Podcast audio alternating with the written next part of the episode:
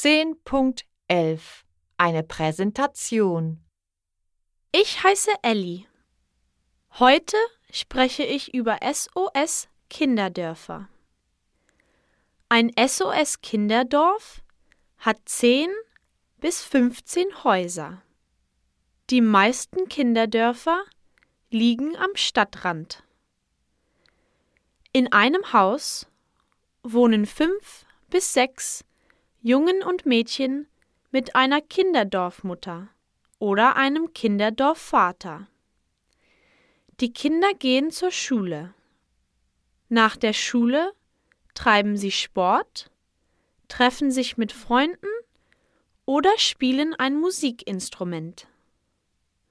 In den Ferien fahren die Schüler nach Italien. In Italien gibt es ein Feriencamp für Kinder aus SOS Kinderdörfern in ganz Europa.